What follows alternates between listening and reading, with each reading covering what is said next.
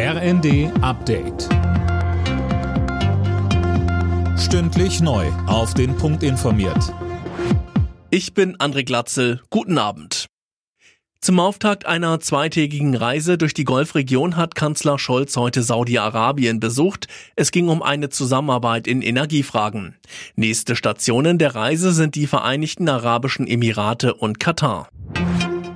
In den vier russisch besetzten Gebieten in der Ukraine laufen weiter die Scheinreferenten, ungeachtet der massiven internationalen Kritik.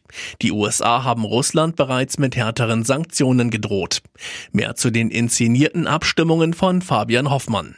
In Donetsk und Luhansk im Osten sowie Cherson und Saporischia im Süden gehen prorussische Behördenvertreter weiter von Tür zu Tür, um Stimmen einzusammeln. Auf einem Internetvideo soll zu sehen sein, wie bewaffnete Männer Leute zur Stimmabgabe zwingen. Das Ergebnis dieser Wahl, die eigentlich keine ist, steht im Prinzip schon fest. Vom Kreml kontrollierte Meinungsforscher gehen davon aus, dass 80 bis 90 Prozent für einen Beitritt zu Russland stimmen. So hatte sich Moskau 2014 auch schon die Krim einverleibt.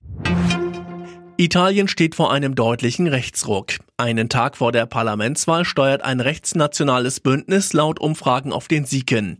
Damit könnte Giorgia Meloni mit ihrer ultrarechten Partei Brüder Italiens die erste Frau an der Spitze einer italienischen Regierung werden.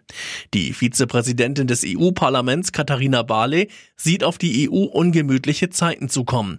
Sie sagte im ZDF, Giorgia Meloni macht keinen Hehl daraus, dass sie Regierungen wie die von Viktor Orban unterstützen will. Sie will ein Europa der Vaterländer, also weniger Zusammenarbeit. Das andere, was mir sehr große Sorgen macht, ist, dass die konservativen Parteien in Europa anscheinend diese Brandmauer nach rechts außen nicht mehr durchziehen. Die NASA hat den für Dienstag geplanten Start der Mondmission Artemis abgesagt. Grund ist ein heftiger Sturm, der sich auf Florida zu bewegt. Der unbemannte Testflug soll künftige Mondmissionen vorbereiten. Alle Nachrichten auf rnd.de